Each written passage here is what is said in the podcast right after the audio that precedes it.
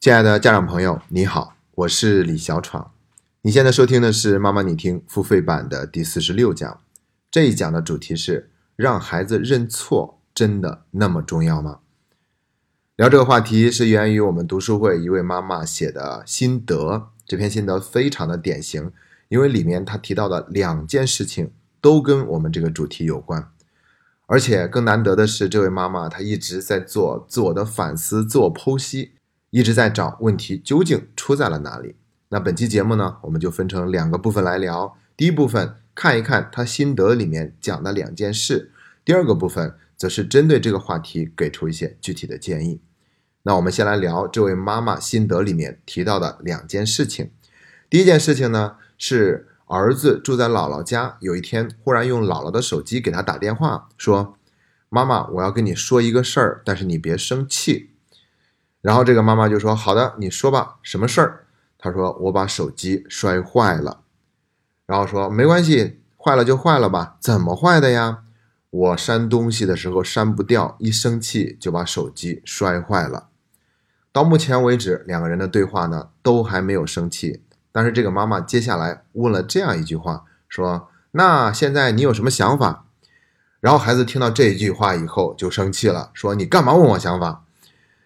然后这个妈妈就觉得很奇怪，说：“我也没说你什么，就是问你怎么想的，不可以吗？”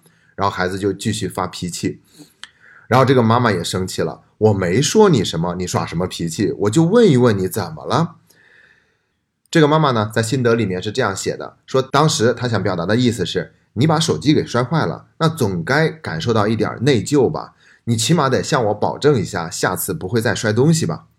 其实说实话，这种想法真的是我们的认为。我们觉得应该，事实真的不是这样，而且时代已经变了。这让我想起来曾经看过的一个短视频，就是一个九零后的女生过斑马线被警察叔叔给抓住了，然后就一顿批评教育。这个女生呢也很配合，警察叔叔就很满意，最后呢就问了她一个问题，说：“那你以后还会闯红灯吗？”然后这个女生就说：“我还是会闯红灯的。”这一句话让那个交警很凌乱，很无语。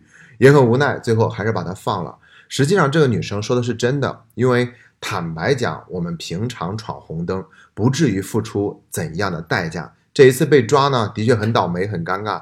但是因为这一次被抓，所以以后就再也不会闯红灯。这句话真的不是真话。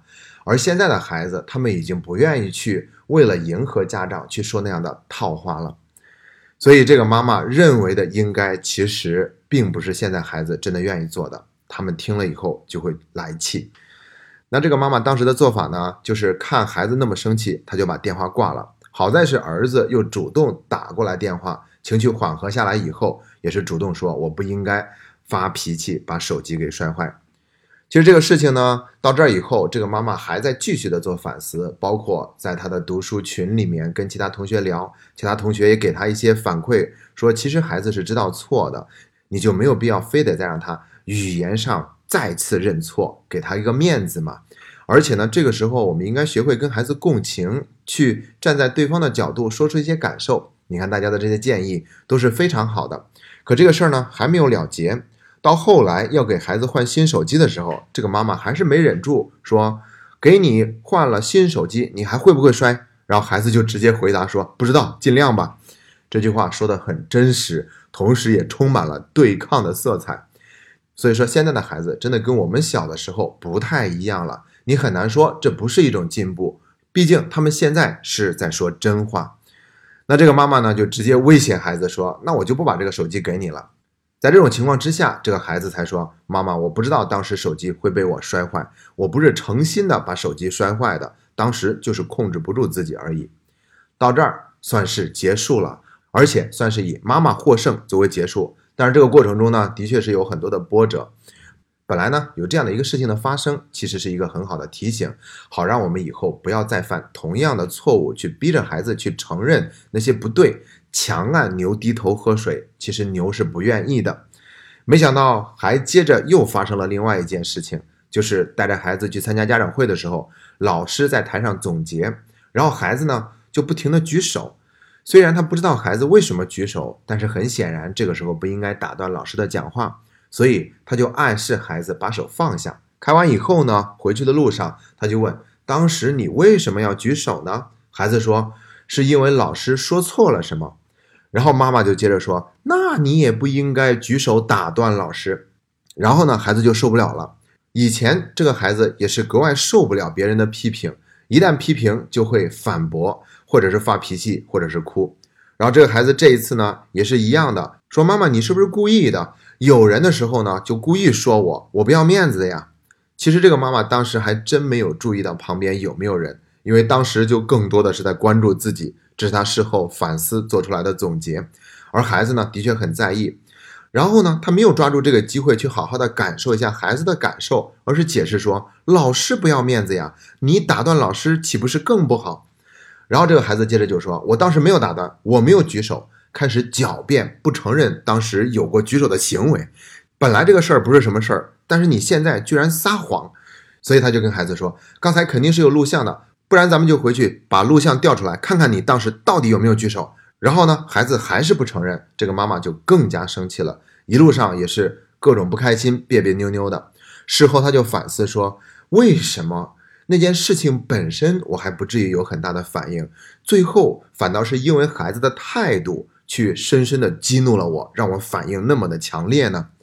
其实这就是因为在这个过程中，我们的沟通是无效的。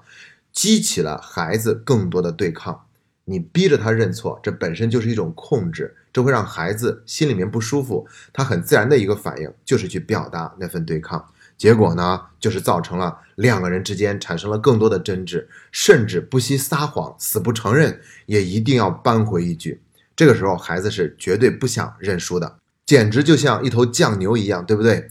好了，两件事情都已经讲完了，我觉得还是要给这个妈妈一个肯定。就是他在做这些剖析、自我反思的过程中，并没有那种愧疚、懊恼、自责的成分，这是非常重要的。那今天我还看到《论语》里面有一句话是说：“成事不说，遂事不见，既往不咎。”他的意思就是说，我们不能因为想起来过去的事情哪里有做的不妥当，然后呢就不停的责备自己。过去的毕竟已经过去了，我们就不要再为这些事情去谴责自己。好了，第一个部分讲完了，接下来我们就要进入第二个部分，讲一讲在这种情况之下，我们怎么样做才是更加正确的做法。为此呢，我是准备了四条建议，包括去讨论一下孩子把手机摔掉以后，接下来要换手机，我们到底怎么做是更合适的。那如果你想收听本期节目的完整版内容，欢迎关注“妈妈你听”的微信公众号，只需要在微信里输入“妈妈你听”的拼音全拼，就可以找到我们的公众号了。关注以后，点击中间的按钮，就可以找到妈妈你听付费版的链接入口。无论怎样，我们都感谢一直以来您对妈妈你听的信任和厚爱。那如果你也想像这位妈妈一样去收获更多的成长，学以为己，反求诸己，欢迎你加入我们的 FCA 读书会，在那里有很多的妈妈等待着你去收获非同寻常的成长。今天的节目就到这里，谢谢大家。